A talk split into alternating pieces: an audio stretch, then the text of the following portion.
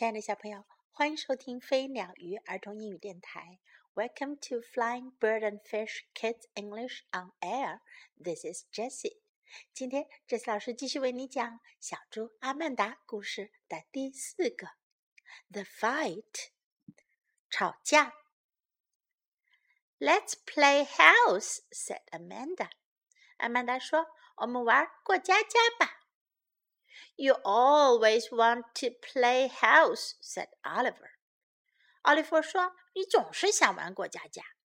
Let's play monsters. 我们来玩怪物游戏吧。How do you do that? asked Amanda. 阿曼达问。阿曼达问：“那是怎么玩的呢？” Simple, said Oliver. 奥利弗说：“很简单。You are you and I am the monster, and I come to eat you up. 你就是你，我是怪物，我来吃掉你。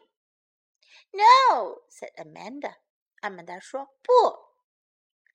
Amanda's afraid of monsters, said Oliver. 奥利弗说：“阿曼达怕怪物。” I am not, said Amanda. 我才不怕呢，阿曼达说。Then let's play," said Oliver.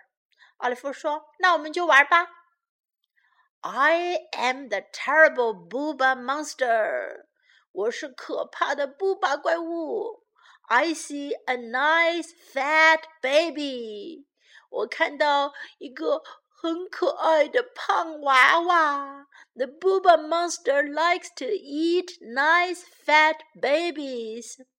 布巴怪物喜欢吃可爱的胖娃娃。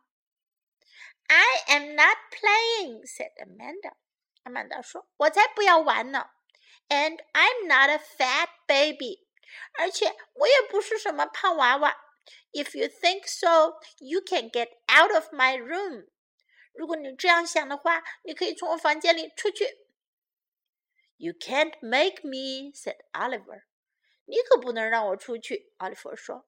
The Booba monster does what he wants.